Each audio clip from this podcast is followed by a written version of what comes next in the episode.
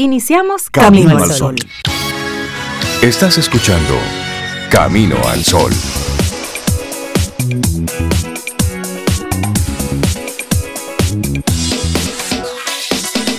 Buenos días a Sobeida Ramírez y a todos nuestros amigos Camino al Sol oyentes. Y más. Buenos días, Rey, Sobe, Laura. Y, buenos días para ti, Camino al Sol oyente. Feliz viernes. Viernes 27 de mayo ya. el viernes 27. El domingo es Día de las Madres. Ay, feliz Día de las Madres desde ya. Desde ya. Sí, desde, ya. porque el domingo no salimos al aire. Día es para celebrarlo, pero Feliz Día de las Madres. Aunque tenga una connotación comercial, no importa, eso hay que celebrarlo. Pero Pero es también es. Por supuesto. Así es. Entonces, Wow, se fue ya el mes de mayo. Se fue el mes de mayo. Es decir, que este es oficialmente el último programa Camino al Sol 2022 de mayo. No, no, no. Va a haber sábado 28, domingo 29, lunes 30, ah, martes, 31, sí, todavía. Es bueno ponerse en perspectiva. Sí, no nos despedimos todavía de mayo. De mayo. Pero buenos días. Hoy viernes es lo que toca, es lo que hay por delante y es lo que vamos a disfrutarnos en el día de hoy. El sí es. Bueno, el sol está radiante, por ahí está saliendo ya. Está muy lindo. Bueno, salió hace rato y está calentando bastante. Lo importante es tu sol. ¿Cómo anda hoy? ¿Cómo está tu sol? ¿Cómo está tu temperatura? Mi sol, mi luna. Ay, así se decían en, Game of Thrones. rápido que tú conectas con Rapidísimo. esa serie. ¿eh? Bueno, mira, le mandamos un abrazote a nuestra querida Sobe. Ella hoy está en descanso. Pero yo no soy baúl de nadie. Ella dejó un playlist muy, Ella dejó una muy sugerencia. especial. Sí, muy no sé, muy dulce. Por ejemplo, ella tiene aquí dulcito de coco, curita, algo contigo. Está como así, mambo sensual. Ay, como, como. ¿Sobre qué, qué, estabas haciendo anoche cuando hiciste el playlist de Camino al Sol? Necesito que me dejes saber. Y a nuestros amigos Camino al Sol oyentes que nos cuenten cómo va la vida, 849-785-1110. Nuestro número de teléfono, ahí tenemos la aplicación de WhatsApp para que estemos conectados durante todo el día. Y siempre, siempre, siempre, por supuesto, conectamos desde estación 97.7 FM y camino al sol.do. Todas las coordenadas para comenzar a disfrutar de nuestro programa del día de hoy y la actitud o el tema que queremos sugerirte. La idea es que tú siempre tengas tu propio tema, pero en Camino al Sol ponemos un tema adicional en la mesa por si quieres tomarlo. En el día de hoy es, tienes un nivel de productividad único. Tú funcionas y piensas diferente. Úsalo a tu favor. Me gusta eso. Me gusta, me gusta. Y hay que hacer un ejercicio consciente. Cada quien tiene un nivel de productividad. Algunas personas pueden sin ningún problema durar 10 horas, 12 horas trabajando, 14 horas, bueno. Personas que son productivas de noche, otros de día, otros cuando están solos. Otros que no son productivos. Y hay, de todo. hay de todo. Entonces, identifica tú cuál es tu mejor momento del día para tomar decisiones importantes. Dicen algunos expertos por ahí que las 10 de la mañana es el momento a partir del cual tú puedes comenzar a tomar decisiones importantes, porque ya tu organismo está completamente despierto. No me hagas caso. Tú identifica en qué momento a ti te, te va bien tomar decisiones, eh, tener esas conversaciones importantes, donde no vayas a decir una cosa por otra. Hay que ver, porque Camino al Sol funciona de 7 a 9 de la mañana. es decir que... Y se habla mucho. es decir que lo que pasa entre 7 y 9... Y no estamos durmiendo. Hay que tomarlo con pinza. Bueno. Así arrancamos nosotros nuestro programa Camino al Sol. Tienes un nivel de productividad único. Funcionas y piensas diferente. Y todo eso úsalo a tu favor. Ahí está. Arrancamos así nuestro programa recordándote, por supuesto, que estas dos horas es una propuesta para que tú arranques tu día de una manera, de una manera especial, aparte de los titulares y de la locura del día. Así es que arrancamos de inmediato con, con música. Claro. Ten un buen día, un buen despertar. Hola. Esto es Camino al Sol. Camino al Sol. Laboratorio Patria Rivas presenta En Camino al Sol, la reflexión del día.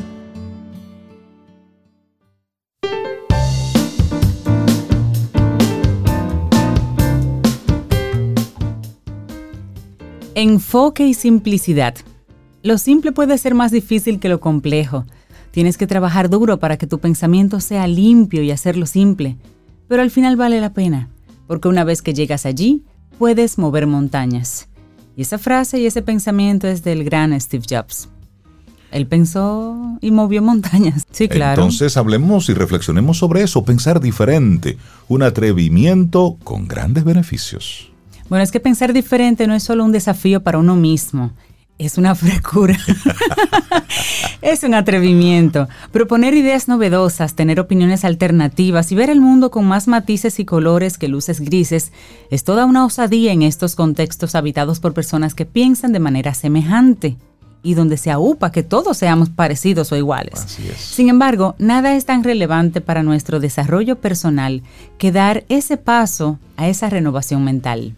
Bueno, decía Steve Jobs que pensar diferente es atreverse a derrocar al fracaso. Sin embargo, nada resulta tan difícil que salir de ese molde, que sobreponernos al error, a la crítica y a esos fracasos cotidianos que experimentamos de forma regular y donde quedamos habitualmente atrapados. Si esto es así, es porque no siempre confiamos en nuestras habilidades ni damos el paso a concebirnos de manera diferente a dejar de emitir esos pensamientos y comportamientos alineados que nos sitúan siempre en los mismos territorios. Les dijo en una ocasión Albert Einstein, es imposible solucionar un problema desde la misma mente que lo creó. O desde la misma posición mental. Claro. John Myton, educador matemático y reconocido escritor, nos explica que es a partir de los cinco años cuando los niños empiezan a evaluarse a sí mismos, poniéndose en comparación con sus compañeros. Es entonces cuando se conciben a sí mismos como inteligentes o no. Y es cuando empiezan a entender también la importancia de imitar conductas, expresiones y hasta opiniones para sentirse integrados, para no ser menos que los demás. Y esa necesidad la de ser como el resto es lo que resta empuje y brillo a nuestra identidad de forma muy temprana. Así, de algún modo, podríamos decir que siempre llega un momento en que estamos obligados a dar un paso atrás para desaprender todo lo aprendido y entonces reformularnos. Porque pensar diferente exige romper patrones para ser capaces de generar nuevos bits de pensamiento y esto con los cuales vamos a transformar entonces nuestra realidad. Y cuando hablamos de alguien habituado a pensar diferente, visualizamos casi al instante a una persona entrenada en el pensamiento lateral. Esa capacidad o enfoque mental acuñado por Edward Bono en 1967 no define del todo a esos perfiles capaces de emitir respuestas y comportamientos alternativos o no alineados. En realidad, el acto de pensar diferente trasciende todo esto e incluye más aspectos mientras el pensamiento lateral define a este tipo de pensamiento orientado a buscar soluciones que va más allá de la lógica y que se sirven además de la creatividad, quien piensa diferente ha desarrollado a su vez muchas más capacidades. Así, algo que nos señala el conocido ensayista y sociólogo Malcolm Gladwell es que para dar este paso necesitaríamos tres cosas. Primero, aprender a pensar mejor. Segundo, saber dónde invertimos nuestras energías intelectuales y emocionales. Y número tres, atrevernos a cambiar, a transformarnos, a trascender de forma regular sobre nuestras circunstancias actuales para mejorar, para seguir avanzando día a día. Y como vemos, no se trata por tanto de limitarnos solo a emitir ideas, respuestas y soluciones innovadoras o creativas, también debemos ser capaces de innovar en nosotros mismos, porque quien piensa diferente también se atreve a vivir de forma diferente, derribando obstáculos y actuando como ese pez que de vez en cuando da un salto para descubrir que el mundo no está conformado solo de agua. Pero ¿cómo hacemos eso? ¿Cómo aprendemos a pensar diferente? Bueno, pensar diferente, como ya hemos señalado, implica desarrollar otro tipo de capacidades, y como tal no es sencillo no es algo que se consiga en dos días o en seis meses o solamente escuchando una reflexión aquí en Camino al Sol. No, es un punto de partida, pero esto exige disciplina, voluntad, una dosis de atrevimiento, de dejar a un lado el miedo al qué dirán, para transformarnos en esa persona que de verdad deseamos ser. Veamos entonces algunas claves en las que podemos ir reflexionando. Primera clave, conocer nuestros hábitos mentales. Todos tenemos una visión de lo que nos envuelve y de lo que es el mundo. Ahora bien, en ocasiones nos volvemos adictos a un mismo enfoque, limitando por completo nuestras alternativas. Debemos ser capaces de ponernos en situaciones que desafíen esos enclaves oxidados y así poder desarrollar múltiples perspectivas mentales. Bueno, Eso incluye juntarse con gente diferente aún. Exactamente. Hacer cosas que nunca hacemos. Que piense diferente y eso requiere valentía. Claro que sí. Bueno, está otro aquí, desafiar tus categorías, etiquetas y esquemas. Más allá de nuestros hábitos mentales están también esos rincones de nuestro cerebro donde habitan nuestras etiquetas esas categorías que hemos conformado con nuestra experiencia y que se convierten a menudo en posiciones inamovibles. Debemos romperlas también, porque, lo creamos o no, esos esquemas no son a menudo impuestos desde el exterior.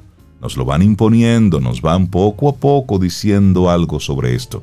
Nada es tan peligroso para nuestra libertad de pensamiento que hacer uso de las categorías y de las etiquetas sociales. Y ahora con el tema de las redes sociales y la forma en que la, estamos utilizando, esto se ha potenciado.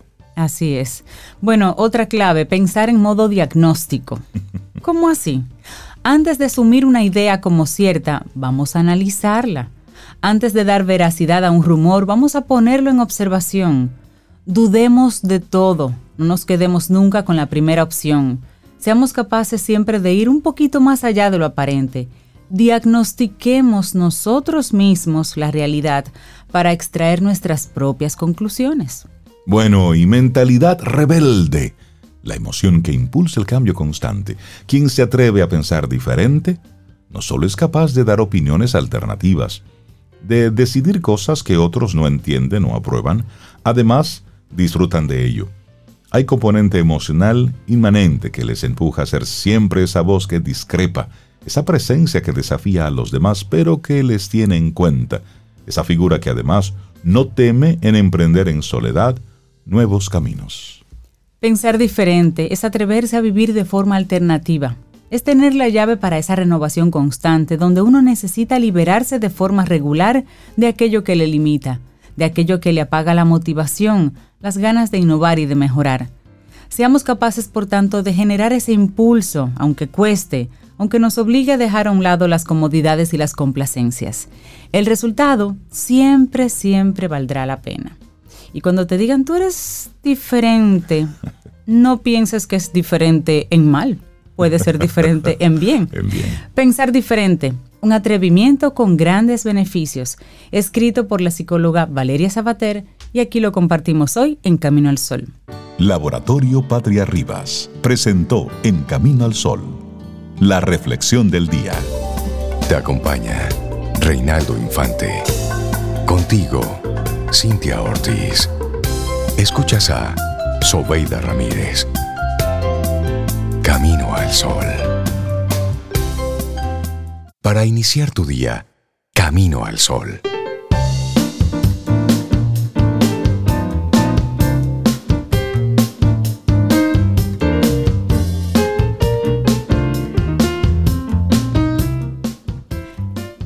Si no estás pensando de manera diferente, no estás ejerciendo tu libertad. De Basara Midra. Y seguimos avanzando en este camino al sol. Muchísimas gracias por conectar con nosotros a través de todas las vías, estación 97.7 FM y caminoalsol.do. También a través de nuestro número de WhatsApp, el 849-785-1110.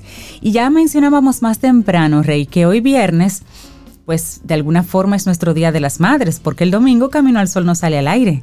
Entonces, ¿qué mejor manera y qué mejor regalo que el que trae envuelto así la Fundación Sinfonía?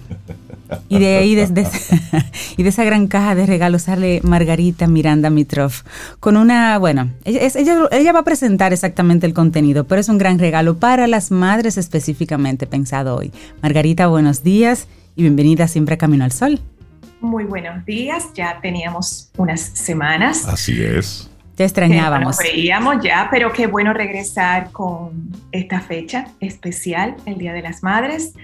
Pero ojo, ese regalo envuelto del que sale Margarita y todo esto, en las óperas, porque vamos a hablar de las madres en las óperas, hay unas madres terribles. La mayoría no son. Sí, sí, porque la ópera es. Es drama, claro. Eh, pero hoy vamos a hablar de dos madres eh, muy diferentes, en dos óperas muy diferentes. Una madre que es la gran madre abnegada, que es la de Madame Butterfly de Puccini, y la otra es la madre vengativa, la madre terrible, que es la reina de la noche de la flauta mágica de Mozart. Así que ese es el regalo de las madres. ¿Cómo están ustedes? Muy bien. Estamos muy bien. Muy contentos. Y contentos de conectar con, de nuevo contigo. Y por cierto, eh, no te veíamos ni te escuchábamos desde el concierto con la Filarmónica juvenil. A propósito del Día de Europa, concierto que disfrutamos. Y Qué maravilla. de forma pública, bueno, pues eh, felicitarles por toda esa iniciativa. Tú hiciste una conducción magistral, así en off, que llenaba todo el espacio, pero un concierto exquisito. No queríamos dejarlo de mencionar. De verdad. y gente joven con gran talento, de verdad. Yo quedé personalmente impresionada con esa violinista, impactada, me encantó. Qué bueno, qué bueno que lo disfrutasen y sí, realmente fue un día una noche maravillosa de música y de, y de juventud, porque todos eran jóvenes. En la orquesta y los tres solistas fueron muy jóvenes. Así que nada, pero aquí estamos de nuevo. De hecho, me sirve entonces, aprovecho la cuñita para, sí, para eh, decirle al público radioyente de Camino al Sol que ya iniciamos la venta para Santiago. Eh, fíjense que el año pasado, después de, ese, de esa larga noche de la pandemia, que no, no teníamos conciertos, el teatro estaba cerrado y demás, cuando se inició la temporada en agosto en el Teatro Nacional, la temporada me refiero, la temporada de la Orquesta Sinfónica Nacional, eh, nos dimos cuenta en las redes se nos llenaban de mensajes de gente del Cibao que decía, pero ¿cuándo es que van a traer los conciertos al Gran Teatro del Cibao? Nosotros también queremos tener estos conciertos. Y la verdad que la iniciativa del maestro José Antonio Molina, director titular de la Orquesta Sinfónica Nacional, de empezar ahora una temporada en el Gran Teatro del Cibao, diseñada para el Gran Teatro del Cibao. Ah, buenísimo. Va a ser ahora en junio.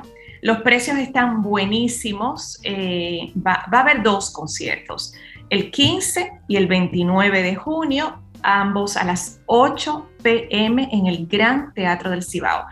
El primero de ellos eh, va a estar dirigido por el maestro Santi Rodríguez, que es el director asociado, y su solista es su esposa, que es una clarinetista nuestra, mm, excelente, eh, Darlene González.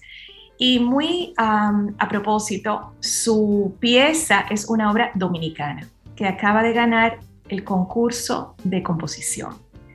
Entonces, ese es el 15. Y el 29, un regalo súper especial el maestro Molina y Aisha, nuestra violinista estrella, van a estar en esa noche en el Gran Teatro del Cibao. Aisha va a tocar nada más y nada menos que el gran concierto de Tchaikovsky y el maestro cierra con broche de oro con su Fantasía Merengue, que es una obra escrita por el maestro eh, Molina, es una obra dominicana con unos temas de merengue y populares y es una obra realmente maravillosa. Entonces, y maravillosa la noticia. Esa fue la cuñita, que yo... fue la cuñita para el teatro de Cibao, que yo sé que hay gente que va de, de Puerto Plata, de La Vega, de... Margarita, de, la capital iremos para allá.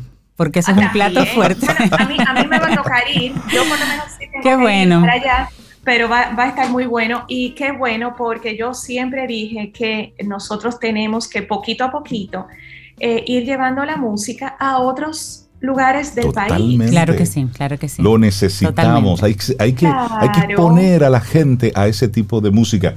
Mira, nosotros estuvimos, fuimos con un, fuimos con, con un grupo de, de juventudes al concierto y una de ellas decía cuando salimos, pero yo siento como que escucho más Digo yo, ¿cómo así? Sí, como que, como que la música que acabo de disfrutar hoy, como que me limpió los oídos. Ay, sí. Dios mío, bueno, yo me, no me lo puedo imaginar, lo de la limpieza de los oídos, sí. Pero claro, es que nada, señores, eh, bueno, yo me repito tantas veces, digo, bueno, la gente dirá que yo, es un leitmotiv wagneriano lo mío, pero realmente sí, hay que, y la gente la recibe muy bien, eso nos damos cuenta. Hay que exponerlos. y, una muestra de eso, y una muestra de eso, Margarita, es que la gente espera tu segmento aquí en Camino al Sol. Ah, pues muchísimas gracias, y yo esperándolo también tempranito aquí en mi casa, con mi cafecito. Pues las madres en la ópera. Sí. Eh, pues, em, como les decía, lamentablemente hay muchos padres. Ya, ya yo estoy preparando el segmento de Camino al Sol a la breve del Día de los Padres, porque hay un compositor que escribió la figura del padre, la escribió perfecta en la ópera, que fue Verdi. Casi todas las óperas de Verdi tienen esa figura del padre. Eh, un padre a veces eh, bondadoso, otras veces complejo, vamos a decir. En el término de las madres, eh, pues no hay tantos ejemplos, pero hay algunos. Y escogí dos, dos ejemplos de madres en la ópera. Vamos a empezar por el ejemplo negativo. El ejemplo negativo, pero es un ejemplo extraordinario, es esa reina de la noche de la flauta mágica. La flauta mágica, como todo el que vio la película Amadeus de Milos Forman, sabe que fue la última ópera que escribió Mozart antes de morir. Y como la gente sabe, Mozart murió a la edad de 35 años. 35. Mozart era un personaje también muy complejo, un niño prodigio, eso lo sabemos, que eh, nació en ese maravilloso Salzburgo y se fue a Viena, la capital del imperio austrohúngaro, y que era además el centro de la música. Allá escribió una trilogía de óperas en colaboración con un libretista, los libretos, el texto, Lorenzo da Ponte, un italiano. Esa, esa trilogía que está integrada por Las bodas de Fígaro, Don Giovanni y Così fan tutti, que por cierto, Così fan tutte se va a presentar la semana que viene, aquí, en el conservatorio, que cumple 80 años, va a presentar una un Così fan tutte, pero no eh, en forma de concierto. O sea, no va a haber vestuario, no va a haber escenografía, es en forma de concierto. Esas son las tres óperas mozartianas de Viena en colaboración con Da Ponte. Pero ya al final, antes de morir, se acerca un tipo muy extraño, muy particular. Manuel Schikaneder era un empresario, un empresario como los de ahora, que hacen producciones, pero él además era actor, él cantaba, él actuaba. Y Mozart, eh, él le pide que le escriba una ópera, pero una ópera diferente, una ópera en alemán, en aquella época, el italiano, el idioma de la ópera, una ópera en alemán y una ópera donde iba a haber partes habladas y partes cantadas. Eso se parece un poco como que a la zarzuela, una cosa ligera. Eh, no tan dramática, no tan pesada. Y Mozart se interesa porque es un genio y siempre está abierto a experimentar. Ya había hecho este tipo también de, pero con algo, con un libreto, que es el texto, el argumento, bien extraño, señores.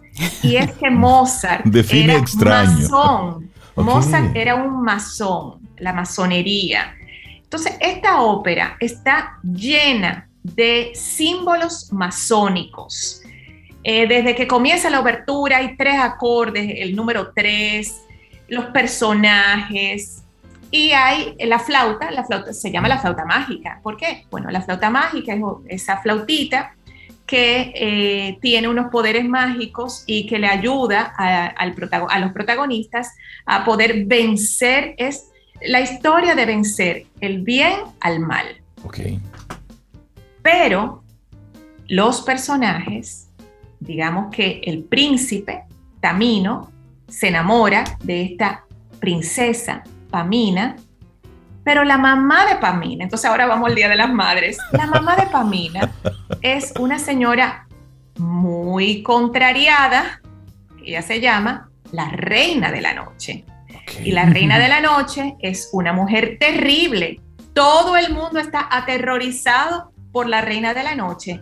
Y la reina de la noche tiene a Pamina bastante controlada, es una mamá muy controladora.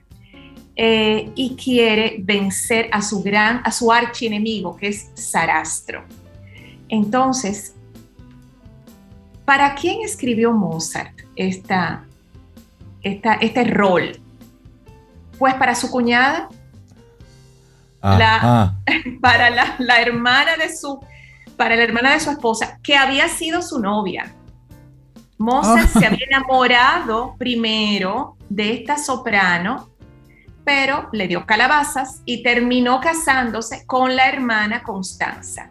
Pero esta soprano era una de las grandes sopranos de Viena, con una facilidad de cantar las notas agudas muy rápidas, y eso se llama coloratura. Estaba embarazada. Entonces Mozart dijo, le voy a escribir el personaje de la reina de la noche, corto porque está embarazada, para no tenerla mucho tiempo en escena, pero muy difícil. Y es, solamente canta dos áreas, dos momentos de toda la ópera que dura más de tres horas. Dos momentos. Pero esos son los dos momentos más impactantes de la flauta mágica completa. Y vamos a escuchar ahora el primer ejemplo, por favor, eh, Reinaldo, que puse ahí, ese es el área de entrada, de entrada de la Reina de la Noche en la flauta mágica. La vamos a escuchar en la voz de una maravillosa soprano alemana. Recuérdense que vamos a escuchar alemán ahora. Eh, esa coloratura, ustedes la van a oír ahora. Diana Damrau canta el área de entrada de la Reina de la Noche, donde la Reina de la Noche llega en toda su furia y esto se lo canta a su hija Pamina. Vamos a escuchar un poquito de eso.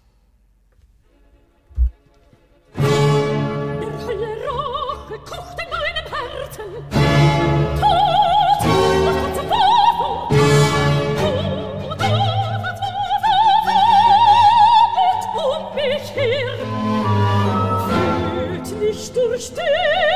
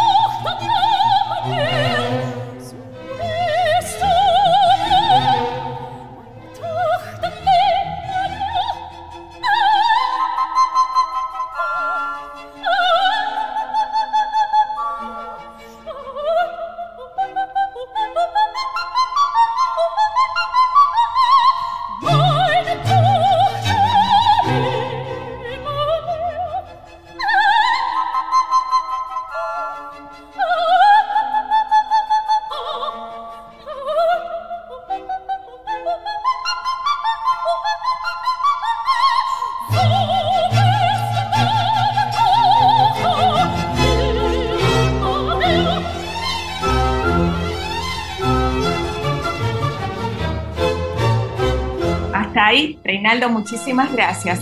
Eso es la coloratura. Y esa es una coloratura requete súper difícil. Pues resulta y viene Impresionante. a ser. Segundo ejemplo, vamos a oírlo de una vez.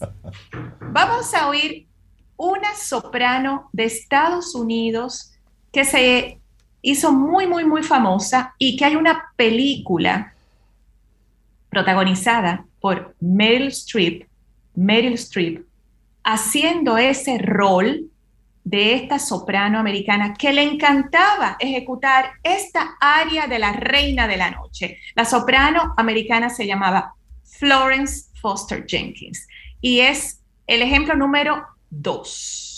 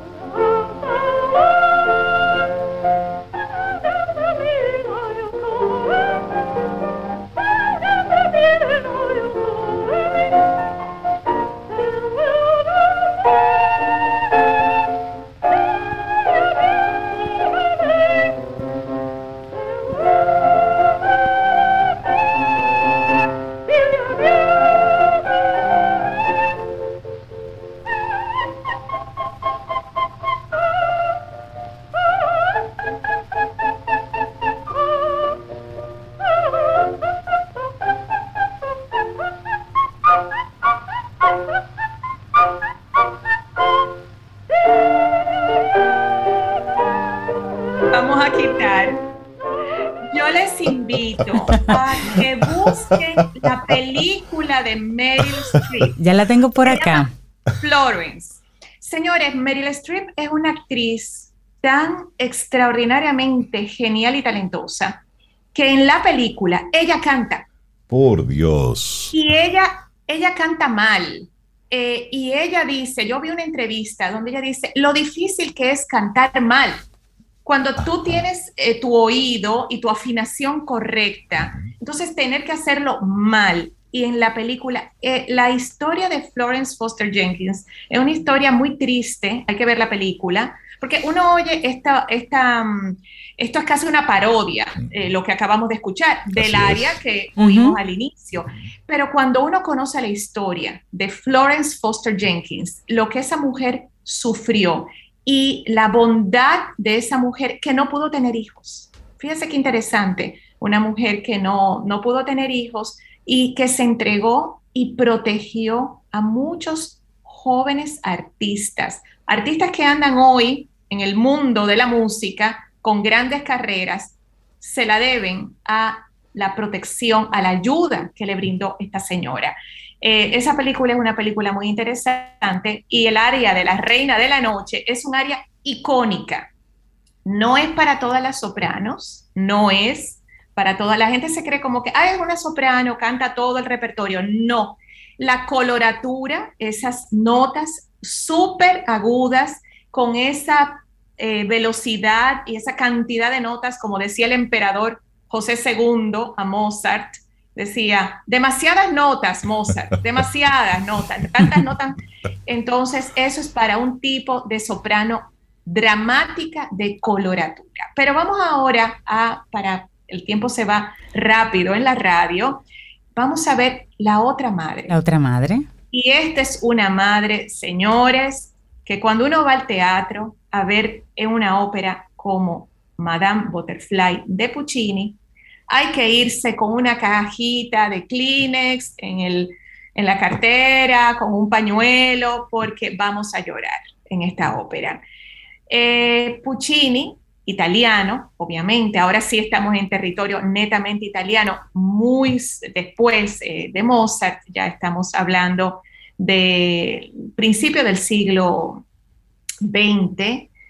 Eh, Butterfly es una muchacha de 15 años, 15, 16 años, Madame Butterfly. Ella se llama Chocho-san en Japón y es una historia que se basó en hechos reales. O sea, mm. Puccini vio una obra de teatro que estaba basada en esa historia de esa muchachita japonesa a quien casan con un americano, un militar americano, esa época en Japón en que Japón se abre, Japón había estado cerrado al mundo occidental, se abre y entonces comienzan a llegar los americanos, se estacionan militarmente y muchos de ellos se casan, pero cuando se digo se casan, en, entrecomillado, ese, matrimonio, no es un matrimonio verdadero, es un matrimonio de mentira. Sí, arreglado. Ella se enamora, ella se enamora de este señor, el, el teniente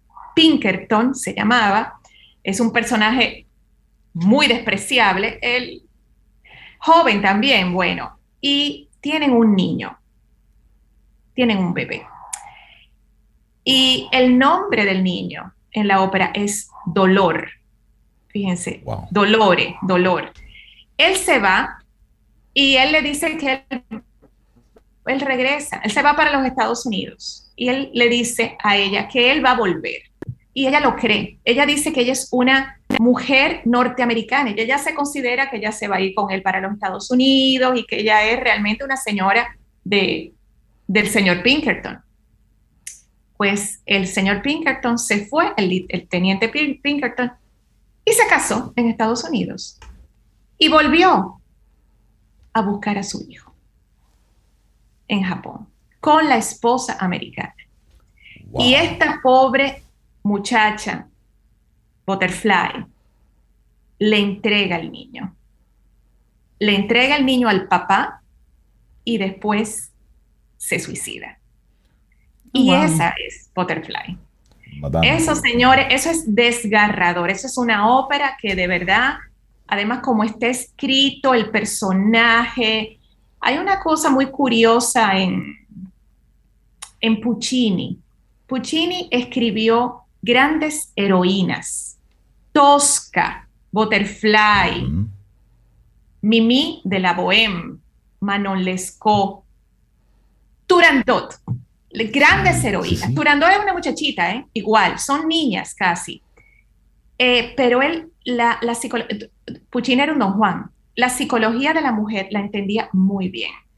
Y Butterfly es un personaje que cualquier mujer, cuando escuchamos esta ópera, uno se identifica muchísimo. Y ese sacrificio de Butterfly, de entregar su niño, eso que ella atesoraba más, pero el honor, esa, ese honor de japonés, de esa tradición. Entonces, eh, madre, una madre también, Butterfly, pobrecita Butterfly. Vamos a terminar y con esto nos despedimos con el área más conocida de Madame Butterfly de Puccini. Está hacia la mitad de la ópera, es un bel día, un bello día, y es cuando ella sola esperando que este Señor vuelva, ella canta esa área diciendo, un, un bello día, va a venir una nave en el mar con un hilo de humo, y yo voy a ver esa nave que llega y es él que viene a buscarme. Ella soñaba, pobrecita Butterfly. La esperanza. La vamos a escuchar con una voz icónica de, bueno, iba a poner, a, estoy viendo, puse a Mirela Freni, iba a poner a Renata Tebaldi, gran intérprete de Butterfly, pero Mirela Freni, que cantó muchísimo con Luciano Pavarotti, el aria Un bel di, un bello día de Madama Butterfly de Giacomo Puccini. Con eso me despido. Feliz Día de las Madres y nos vemos en dos semanas. Gracias, Margarita. Excelente, maravillosa Sinfonía a la breve, precioso el día de hoy. Muchísimas gracias, que tengas un precioso día y muy buen fin de semana. Igual para ustedes.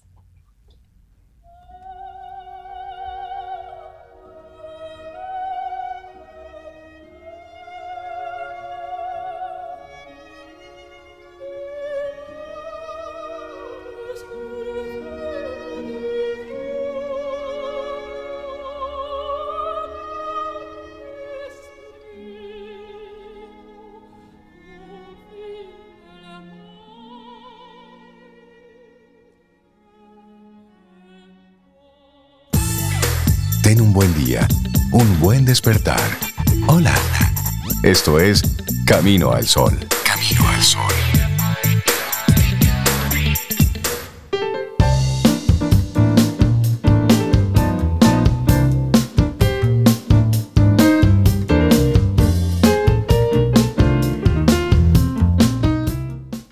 Entender la tranquilidad y bienestar que puede tener tu familia si cuenta con seguros para su respaldo lo es todo. En quien pregunta aprende con Escuela Sura en esta semana conversamos con Rosa Sandoval, gerente comercial, y ella nos compartió un poco sobre cuáles son esas soluciones que no deberían faltar en tu familia. Puedes escuchar el audio completo en nuestra web caminoalsol.do. Recuerda, quien pregunta aprende con Escuela Sura.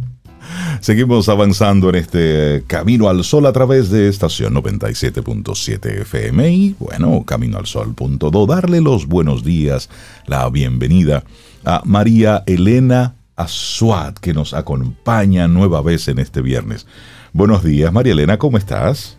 Buen día, muy bien, muchas gracias. Buenos días. Buenos días, qué bueno verte, María Elena. Gracias, igual. María Elena es psicóloga, es psicoterapeuta y siempre comparte con nosotros esos temas que en algunas familias, en algunos casos, en algunas personas son innombrables y nos invita a reflexionar, a profundizar. Y hoy vamos a hablar sobre la conciencia, sobre cómo hacer conciencia no es tan sencillo como plantean algunos libros de autoayuda. Marilena siempre trae unos temas bomba, por eso lo hacemos viernes, para que la gente tenga el tiempo para trabajar sobre ellos en el fin de semana en casa. Hacer conciencia no es tan sencillo. Hablemos de eso. Ok, muchas gracias. Bueno, primero agradecer la bella ópera de Madame Butterfly. Ah, la disfrutaste. sí, maravillosa.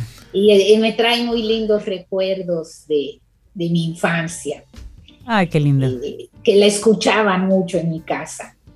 Eh, y segundo, después de 10 años de arduo esfuerzo por parte de ustedes, de muchos caminos al sol oyentes, tratando de tomar conciencia e información de todos los programas que ustedes han hecho, que este es un poco, me parece el objetivo, abrirse a la conciencia. Así es yo quería traer este tema porque todos los terapeutas decimos, tome conciencia, haga conciencia, dense cuenta.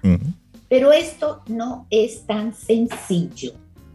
Es importante toda la información que ustedes dan, muy importante porque la gente está informada, pero darse cuenta y tomar conciencia tiene sus dificultades. Y hoy quiero trabajar fundamentalmente con ustedes desde una de las teorías, es la de psicoanálisis, ¿por qué es tan difícil tomar conciencia?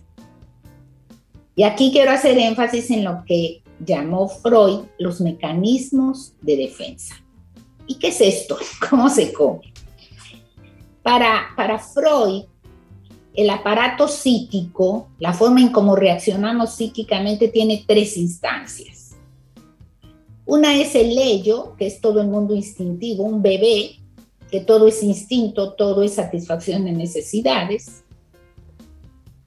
Otra es el yo, que ya tiene que ver con la frustración e ir viendo qué sí puedo y qué no puedo obtener.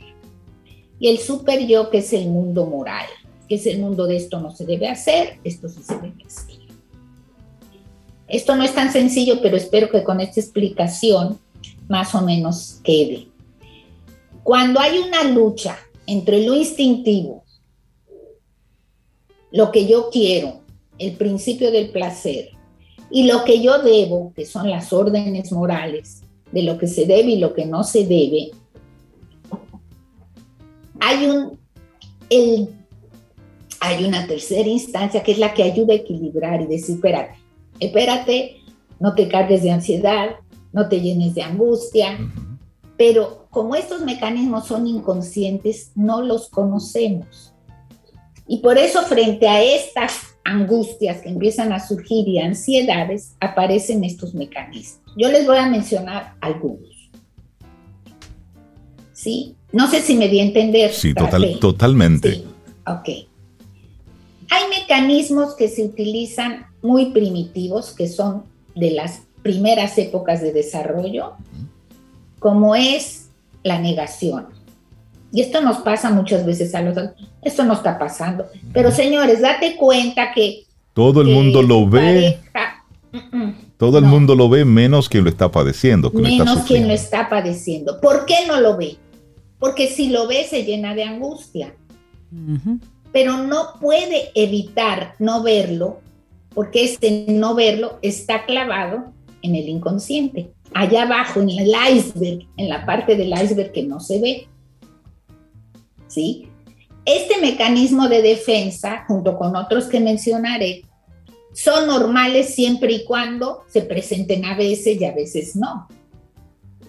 Por ejemplo, lo típico cuando una pareja, todo el mundo sabe que él o ella andan con otro, menos, menos la persona pareja. afectada, ¿verdad? Entonces, ese es uno, la negación. La otra es, y este es muy importante, la proyección. Como yo no puedo ver en mí las dificultades, porque esto me genera mucho dolor o mucha ansiedad, sin darme cuenta, se las proyecto al otro. Y entonces el otro es un egoísta, el otro no me toma en cuenta, el otro es el culpable de lo que está pasando. ¿Sí? Proyecto sobre el otro mis dificultades y además no me doy cuenta. ¿Cuántas personas hemos escuchado decir que el jefe es de esta manera, que mi mamá es de la otra, que mi amiga? Todos son responsables menos yo. Así es, y vamos culpando al mundo de todo lo que me ocurre. Así es. El problema aquí es que no me doy cuenta y digo, pero, pero todo el mundo está mal. Yo sé que es fulano o fulana los responsables. Y no puedo tomar conciencia tan fácil porque eso está clavado allá abajo en mi inconsciente y se formó en las primeras etapas de desarrollo. Por eso yo siempre hago la analogía de cuando nosotros metemos en el freezer alimento, se frisa todo lo que está bueno y lo que no está tan bueno. Así es. Y por eso, para desfrizar ese inconsciente, es necesario que salga lo que no está bien o lo que no me hace feliz para que pueda salir lo que está bien. Y este es un trabajo de cincel. Y este es un trabajo de mucha compañía con las personas para que una persona asista a terapia, tiene que estar suficientemente abierta para decir, estoy mal y no sé qué me pasa. Es decir, que haya pasado por lo menos por ese momento de decir, es que no es posible que todo el mundo esté mal y que durante toda la vida todo el mundo esté mal, porque hay personas que cambian de un trabajo a otro y siempre la causa del cambio es que la tenían contra mí, que me tenían envidia, que el jefe tenía algo contra mí, que los compañeros pensaban una que otra cosa, y van saltando de un espacio a otro y así cambian de pareja, cambian de amigos, porque todo el mundo como que les debe algo. Así es, así es. Y por más que uno le diga, pero date cuenta, date cuenta, toma conciencia, no puede, porque está frisada esta información en la parte del iceberg que no se ve. Oh, wow. ¿Sí? Y otro mecanismo que existe es el de represión. En la represión, yo lo que fundamentalmente hago es que borro eventos dolorosos inconscientemente, es decir, esto lo reprimo. Por ejemplo, muchas veces hay personas que pierden un ser querido a edad temprana y simplemente uno los ve como que no ha pasado nada. El dolor de esa pérdida está ahí adentro guardado. Y por más que racionalicemos, que es una técnica que usamos mucho, ¿eh? No, porque voy a, voy a leer, me voy a dar cuenta. Aquí dice que por más que intelectualicemos, el dolor queda abajo. Eso es emocionalidad pura. emocionalidad pura. Por eso es que hay que con mucho cuidado, con un eh, bisturí muy suave, ir abriendo en la medida que el paciente esté más o menos anestesiado, esas cuestiones que están ahí abajo para que fluyan y salga lo reprimido. Y si no ha habido llanto, que llore. Y si no ha habido tristeza, que la haya. Porque si la reprimió a nivel inconsciente es porque no podía bregar con ella. ¿Sí? Otro mecanismo importante es la regresión. En la regresión, frente a un evento traumático, yo echo para atrás. ¿Qué quiere decir esto? Les voy a poner el ejemplo típico. Un niño que controlaba ya y que no se hacía pipí en la cama, le nace un hermanito y vuelve y se hace Y vuelve. Eso es un niño. Y nosotros, frente a un evento X que nos resulta muy cargante de ansiedad, volvemos hacia atrás. Y por ejemplo, pienso en, la relación de pareja cuando hay infidelidad o el hombre y la mujer quedan atrapados, ay no, yo te quiero mucho, mira, pobre, se vuelve uno medio niño, vuelve para atrás y son mecanismos inconscientes. En los procesos terapéuticos lo que hacemos es echar un poco de luz para que la persona vea y sienta qué es lo que está guardado allá abajo. Por eso es que no es tan sencillo. No es el terapeuta el que sabe. El terapeuta sabe algunas cosas para guiar el camino, pero no sabe qué es lo que hay abajo en ese inconsciente. ¿Sí? Muchas veces también lo que hacemos es que actuamos de manera contraria a lo que en el inconsciente sentimos. Estas personas que, por ejemplo, son súper agresivas o que son súper alegres y que todo está bien y que no hay problema, probablemente abajo haya otra cosa. Sí, que todo lo están simplemente obviando, no lo quieren ver. Están por allá y está todo chévere. Y por, más que les preguntes, no pasa nada y está todo bien. Pero si tú ves, en eh, María Elena, que sí sucede algo, que la persona está como, como decimos aquí, empantanada en una situación pero la persona no la ve y ya tú nos acabas de mencionar que no hacemos nada con decirle, es que no ves, es que no te das cuenta. ¿Cómo hacemos entonces para que esta persona se interese en ayuda profesional si es la si es el único mecanismo al que puede acudir realmente para que funcione, para que le ayude? Si esta persona no está abierta a la terapia, ¿cómo lo ayudamos? Sí, primera cosa, no siempre podemos ayudar. Primera cosa. Y hay que, hay que hacer las fases. Hay que hacer las fases con eso. ¿sí? No siempre podemos, pero sí podemos. La mejor manera es lo que se llama la escucha activa. Preguntar, abrir con preguntas. Por ejemplo, si la persona dice, yo estoy desesperado, no sé qué es lo que me pasa, uno puede decir, pero ¿qué sientes? ¿Y cuándo empezó esto? ¿Y por qué crees tú? Nunca dar consejos, sino abrir con preguntas y desde cuándo y cómo fue y cómo andas, por ejemplo, y cómo está tu relación con tu mamá y desde cuándo te pasa esto. Es decir, no consejos, porque en general los amigos tendemos a aconsejar y a decir lo que la persona debe, debe hacer. Y esto no siempre ayuda porque el inconsciente está ahí abajo y lo que necesitamos es empezar a descongelar esta parte. Así que yo pienso que todo este esfuerzo que ustedes están haciendo y todos los colaboradores para que los Camino al Sol oyentes tomen conciencia es un primer paso muy importante. Ahora, no es tan sencillo. No es tan No nos llamemos a engaño, no es tan sencillo. Y dijiste algo que no es bueno dejarlo pasar por alto. A veces no podemos. A veces vemos a una persona que está, que está padeciendo por un, que está pasando por un momento difícil.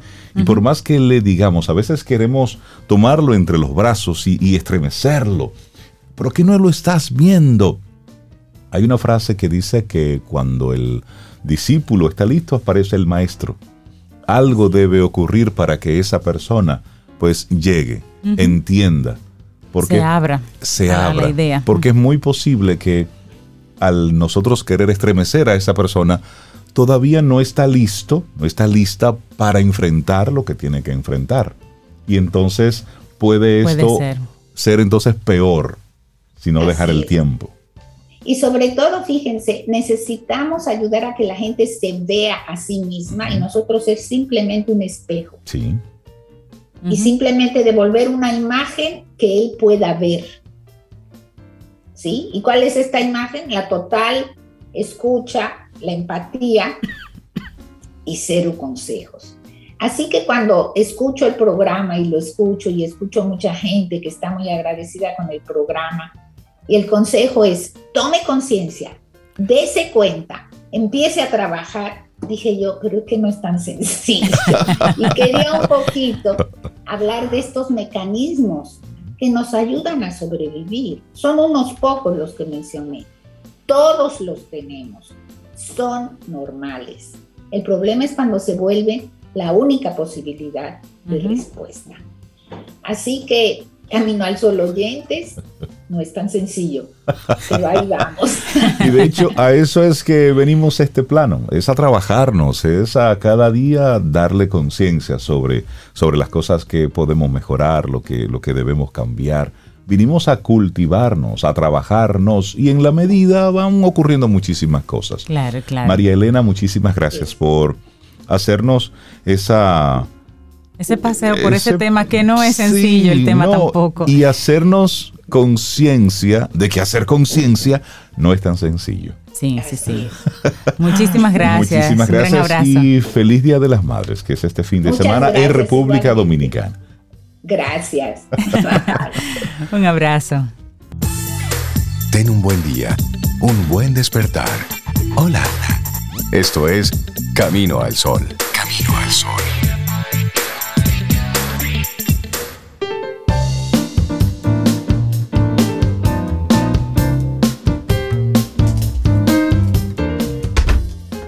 Y dice Timothy Ferris que no es suficiente pensar fuera de la caja. No, no, no. Pensar es pasivo. Acostúmbrate a actuar fuera de la caja. Acostúmbrate a actuar fuera de la caja. Sí, pero siempre serio. Ah, ok. Sí, porque hay fuera de la caja que no. siempre ay, serio. Ay, ay. Y Cintia, ¿qué ocurre los viernes aquí? Ya así como al final, en la última parte de Camino que al Sol. echamos combustible, pasamos por un peaje mental y paseamos. Y, eso, ¿Y nos vamos con quién? A, través de esa, de esa narrativa maravillosa que nos hace Milka, que ella nos manda de viaje así con la mente. Milka Hernández, experta en marketing turismo, una persona que ha hecho que, que los dominicanos le cojamos ese amor propio a la República Dominicana y a sus rinconcitos. Así que ella, como siempre, está aquí en Camino al Sol y hoy nos lleva para Santiago de los Caballeros. Hola, Milka. La hidalga ciudad de la Santiago de los Caballeros. Más respeto, por favor. Por favor, la hidalga ciudad. Sí, ayer cuando decía Laura, dice Laura, ¿cuál es el destino? Laura es nuestra productora. Digo yo, la hidalga ciudad de Santiago. Dice ella, ¿cómo que hidalga? Dice, es hidalga, es una ciudad que en los tiempos de la colonia fue pues fundada por los caballeros hidalgos que bajaron desde la zona norte, desde la zona de Luperón, Isabela, a irse asentando. Se asentaron unas 10 primeras villas y Santiago fue pues una de las primeras villas que se, que se desarrollaron en la época colonial. Entonces de esta villa pues aún quedan los restos en la zona de Jacagua, pero es importante destacar que antes de asentarse en Jacagua, justamente en las orillas del río Yaque del Norte, estuvo ese primer asentamiento hispano español. Y de ese asentamiento español a las orillas del Yaque del Norte, a raíz de un terremoto, dicen algo así, pues bueno, se van a lo que es la zona del río Jacagua y hoy día encontramos esas ruinas en Jacagua. Otro temblor de tierra hizo pues que se tuvieran que movilizar hacia lo que es hoy la fortaleza San Luis. Y justamente en ese enclave, en ese cerro donde está la fortaleza San Luis en Santiago, ahí estuvo pues la primera villa ya más formada, más robusta, Estructurada estructurada, y de ahí pues se fue expandiendo a lo que es hoy nuestro querido Santiago de los Caballeros. Santiago, Santiago. La ciudad corazón. Y bueno, ahí pues ya vemos una ciudad que ha ido evolucionando con el tiempo. Y tú dices, mira, ¿qué yo puedo hacer en Santiago? Además de la vuelta en el monumento. Y de comer yaroa. Y de, óyeme, eso me mata a mí, señores, porque ustedes saben que, que dentro de mi ser hay una chef, no es una gorda. hay una chef, hay una chef, claro, que no se ha podido desarrollar en su en, en toda su magnitud. Porque aunque yo tengo un amigo que vive diciendo que las mujeres profesionales no saben cocinar. Eso no es verdad. Eso es mentira. A mí me mandaron a una escuela de cocina antes de yo casarme. Ok. Claro. Pero con el objetivo de que tú no No, de pasaras que no me de devolvieran. ¿Cómo va a ser? Sí, mami me dijo, me asustó y me dijo que eh, a las mujeres que no saben cocinar se devolvían. No. Sí, eso me dijo mi mamá, amiga, era- me cogió. Eso era antes. Sí, es que fue antes.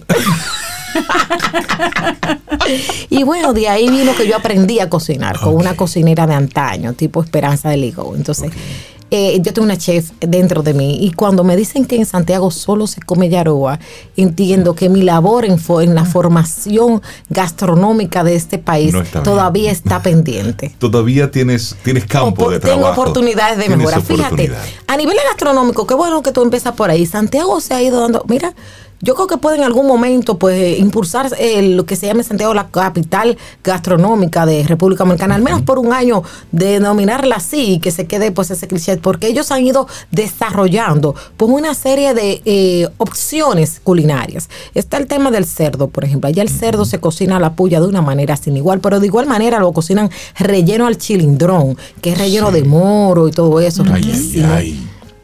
Pero el chivo no solo se cocina en la línea noroeste, en Santiago se hace un buen chivo guisado.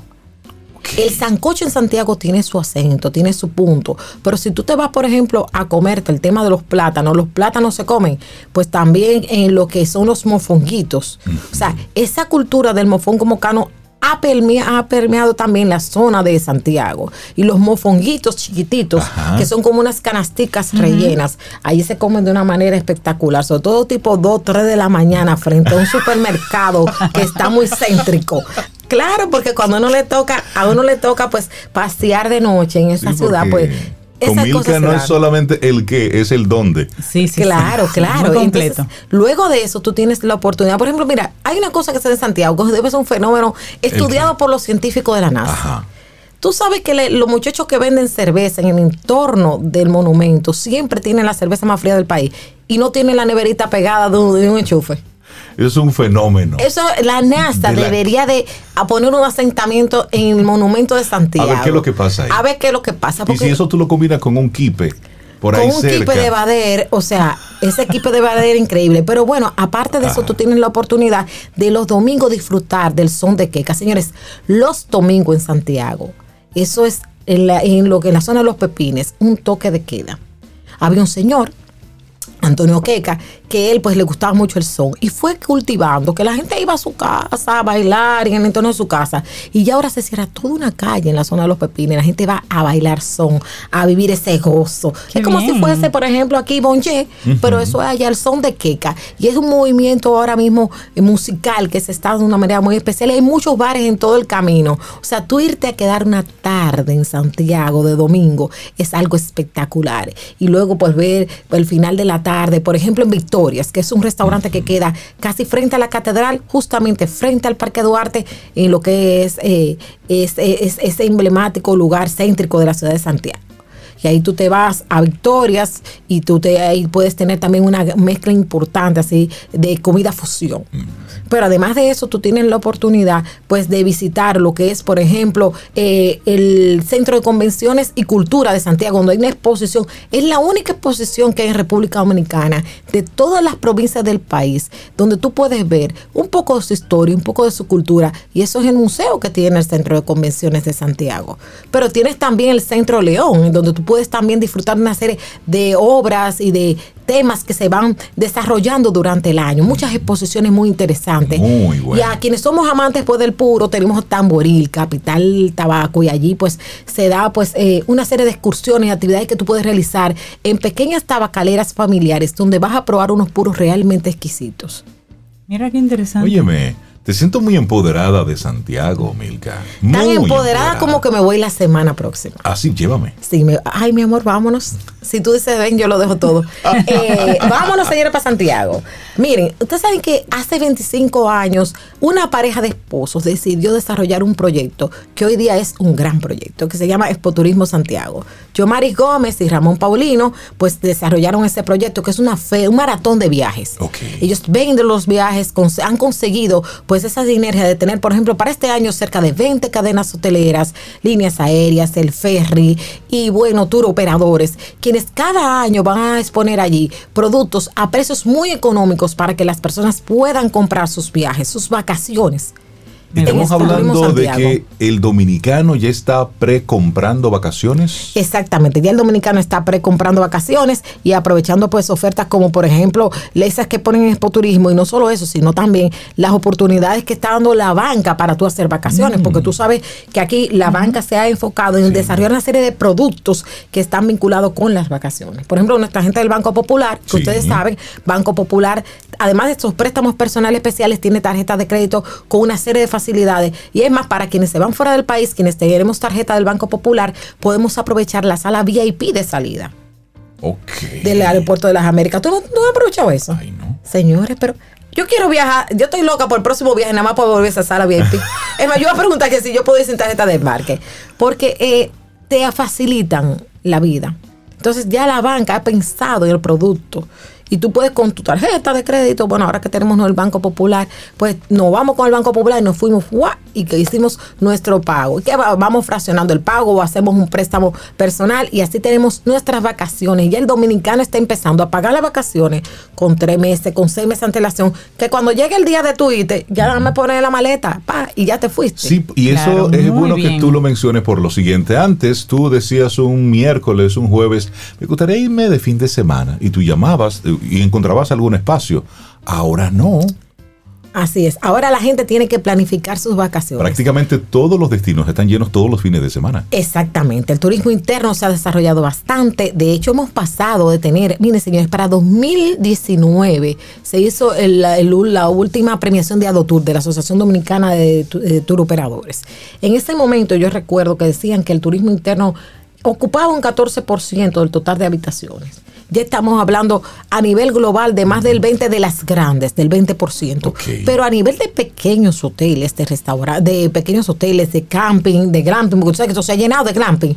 Aquí tenemos burbujas en Jarabacoa, tenemos burbujas en, en Cabarete, tenemos ahora un proyecto de burbujas espectacular que está en proceso en la zona de la presa de Tavera. Wow. O sea, se está dando un tipo, están los llamados, los eh, tipo furgón en Santiago también. Ahora hay un proyecto nuevo que es como tipo furgón con unas vistas espectaculares.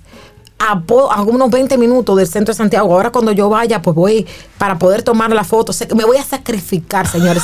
Mírenlo bien, con este dolor en el alma por mi camino al solo oyente. Yo voy a llegar allí porque me mandaron la foto y yo me quedé como, wow. O sea, el tipo de alojamiento que se está dando para turismo interno es totalmente diferente. Y todas esas cosas y mucho más, usted lo va a poder comprar con tiempo en el Turismo Santiago del 3 al 5 de, junio. en el Hotel Gran Almirante. Tú, tú vas a tener ese maratón de viaje te vas sábado para allá temprano, eh, te para desayunar en el camino, porque ustedes saben que el que hace turismo interno se para desayunar en el camino. Llega allí, hace tu visita por la feria, hace tu compra y te vas entonces a disfrutar de la hidalga ciudad de Santiago. Mira, y a propósito de este evento es solamente para eh, vacaciones en República Dominicana no, o también no, también internacionales. Mira, ahí va a estar, por ejemplo, la gente de Expert Traveler. Expert Traveler, ahí está mi amigo Arquímedes. Arquímedes es uno de los que más está vendiendo eh, Abu Dhabi y está vendiendo el tema de Colombia tiene unos paquetes espectaculares, pero también Agente Viaje tiene una serie de circuitos por Europa que hace lanzamientos. Cada año Expo Turismo hace el lanzamiento de nuevos circuitos. Por ahí tenemos la gente de Gómez Tours, que también tienen nuevos circuitos y promociones a Colombia, a Perú, que se está vendiendo. Señores, el dominicano está viajando a Centro y Sudamérica de una manera increíble. Sí, mucha gente está yendo a Colombia, pero mucha pero gente. mucha gente. O sea, y a Colombia, que como me voy de fin de semana a Romana, sí, sí, sí, me voy, o sea, porque te sale a veces, señor, ustedes pueden echar cuenta y te sale eh, económicamente rentable tú variar un fin de semana. Y desde el fin de semana me voy de, jueves a domingo, de viernes a domingo. pero vámonos para Abu Dhabi. Claro, vámonos, señores. algo diferente. Deberíamos de irnos a la comunidad entera de Camino al Sol. Vamos a hacer una votación, señores. Tiren por el. Por, eh, una guagua, vamos para Abu Una guagua.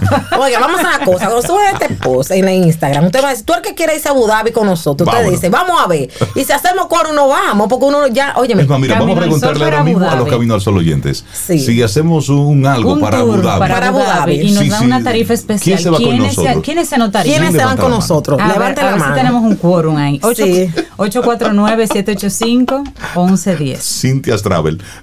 No, no, pero, ajá, hicieron un grupito. No, oye, me tanto da la piedra, eh, la gota a la piedra que yo ayer tuve una reunión muy interesante, ya casi casi estamos saliendo con los viajes. Este es aquí está del año pasado, pero yo he estado en un proceso de resiliencia y de eh, de, ¿cómo decirte? De cambios en mi vida, tú sabes, de transformación. Eso es la agencia, eh, pero de, comunicación, Grupos Arma. Por otro lado, ya señores, tenemos como seis meses, Javier Noguera y yo con Infotur TV. Claro que el señor Noguera. El señor Noguera con Infotur TV. señor Noguera, que saludo. Que al señor, aquí no, mi, amor, ya, mi amor, ya es señor Noguera, tú supiste una estrella. Sí, por eso te digo.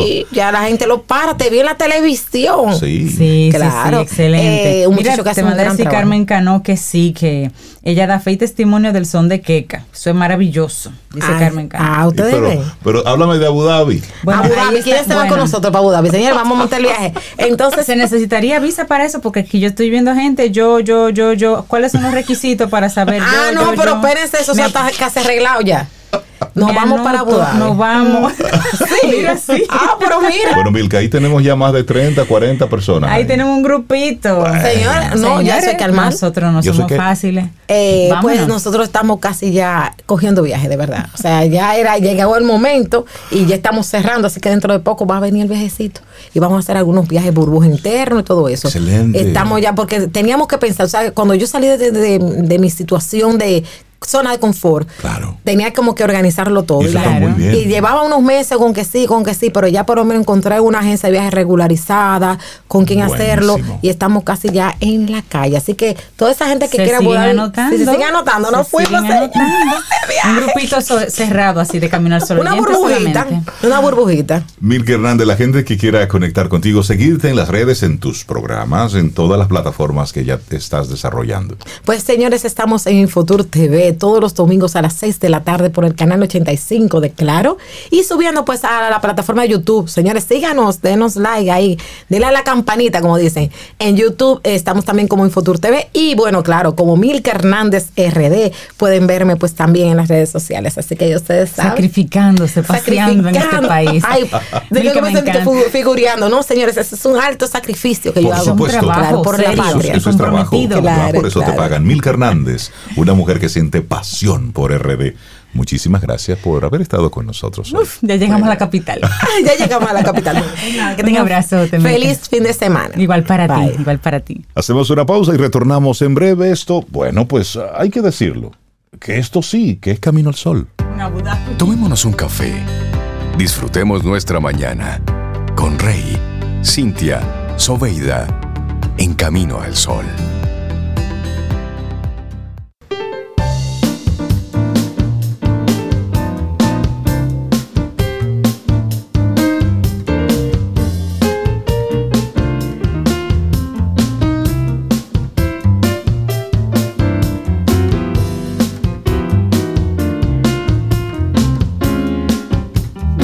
Bueno, señores, aquí está la gente anotándose para Abu Dhabi. Ustedes supieron que Milka dejó esto encendido diciendo que, se parecía un grupo. No, no, no, ningún relajando. Que, se parecía un grupo. Que era preguntando a ver si. Y, se armaba, nos íbamos para, para Abu Dhabi. Mira, y aquí sigue la gente anotando. Ya, tenemos cuatro aviones llenos ahí. Tenemos ahí por lo menos 20 personas, así que un grupito cerrado. Ay, bueno, y decía Michelle Obama, que vamos a compartir una última frase todavía que tienes que tomar decisiones que tengan sentido para ti, porque siempre habrá alguien que pensará que deberías hacer algo diferente. Ay, sí. Así que tienes que tomar siempre la decisión que haga sentido para ti. Para ti. Para tus propósitos. El otro quiere lo, lo suyo, ahora tú lo tuyo.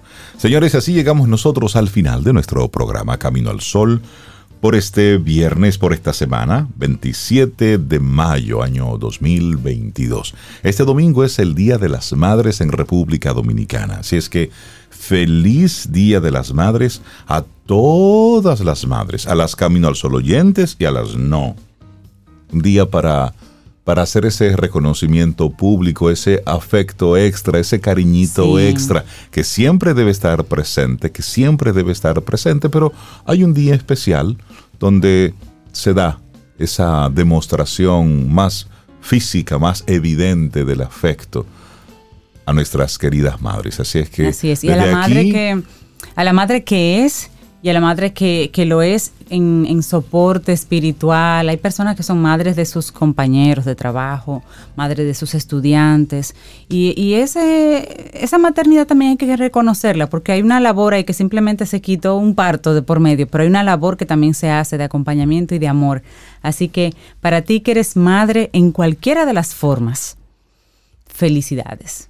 Y que este domingo sea un día muy especial. Bueno, hoy nos vamos con música.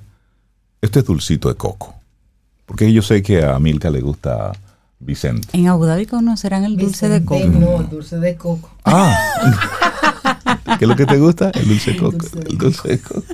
Bueno, pues así nos vamos. Señores, que tengamos un lindo fin de semana y el próximo lunes, y el universo sigue conspirando, si usted quiere y nosotros estamos aquí, tendremos un nuevo Camino al Sol. Camino al Sol. Hasta el lunes y esperamos que hayas disfrutado del contenido del día de hoy. Recuerda nuestras vías para mantenernos en contacto. Hola arroba caminoalsol.do. Visita nuestra web y amplía más de nuestro contenido. Caminoalsol.do. Hasta, una, próxima, edición. Y pásala bien.